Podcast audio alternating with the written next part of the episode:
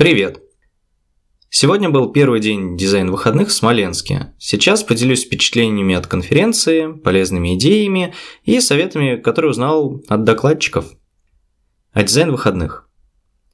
На них я первый раз и давно на самом деле хотел посетить дизайн-выходные. Если кто не знает, это конференция для дизайнеров, которая устраивается в области то есть, э, насколько помню, в прошлый раз было в Казани, в Ульяновске, и сейчас в Смоленске.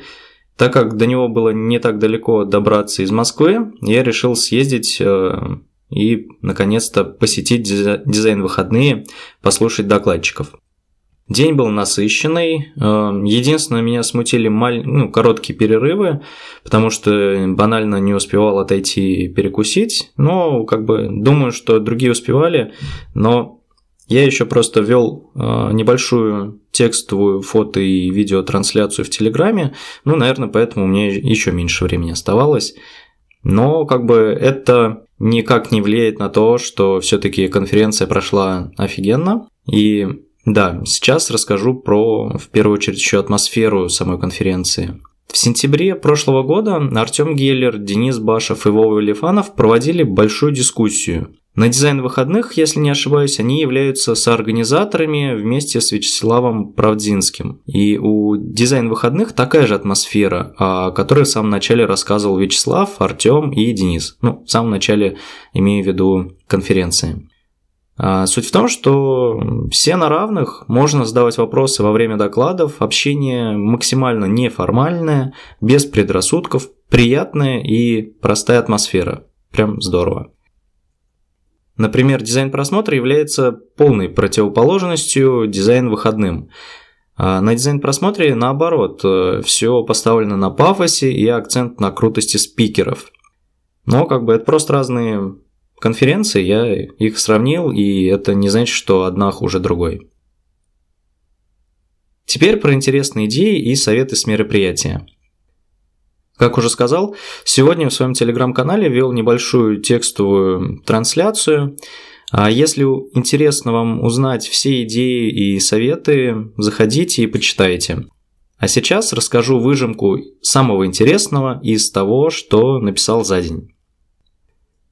Первая и, наверное, для меня самая необычная идея, а, которую высказал Денис Башев, это как работать фрилансером а, на стороне заказчика. Получается, что ну, это интересная модель для работы фрилансера, когда заключаешь договор с клиентом и начинаешь работать на его территории. Если он в другом городе, едешь к нему, и тебе дают 2 квадратных метра площади, и ты общаешься внутри с командой э, за счет того, что вовлечен в процесс, узнаешь для себя много нового и это помогает тебе в развитии. Также клиент видит, что ты вовлечен в проект, и, конечно, ему это приятно. И, соответственно, это влияет на результат. Когда проект заканчивается, уходишь и работаешь на территории другого клиента, и компания прошлого клиента не успевает тебе надоесть. А когда ты работаешь э, на территории клиента, это им очень нравится. Владельцы бизнеса любят рассказывать о себе, и если вы будете рядом, то сможете их услышать. А также рассказать о том, как дизайнеры работают на самом деле и что это не такое уж и простое занятие. Также Денис посоветовал фрилансерам э, быть более организованными, открывать ИП или ООО, работать по договору и желательно, ну, как я уже сказал, на территории клиента. В идеале необходимо работать э, одновременно только над одним проектом. Сейчас Денис сам к этому стремится, потому что результат получается лучше, ты э, более сконцентрирован, и не нужно тебе за день переключаться между тремя-четырьмя проектами, ведь все мы знаем, что многозадачность – это миф. Следующий э, совет, или скорее даже интересная мысль, которую я узнал, это то, что дизайнер должен быть тщеславным. Каждый дизайнер тщеславный, и каждый хочет показать свой дизайн, свой результат, показать, как ты сделал круто. Это качество каждого дизайнера, и это нормально, не нужно этого стыдиться. И если ты дизайнер и ты не тщеславный, ну, возможно, стоит подумать, э, ну, так как это будет влиять на твой результат. Потому что если ты хочешь показать, э, насколько ты крутой, ты, соответственно, больше вкладываешься в проект, э, в результат, и он, конечно, становится намного лучше, чем если бы ты не хотел потом похвалиться им. Еще один совет для фрилансеров – это читайте договоры, которые заключаете с клиентом, и не бойтесь предлагать внести изменения в пункты, которые вас не устраивают. Читайте договор. Если что-то не устраивает, не бойтесь говорить о пунктах, которые вас не устраивают.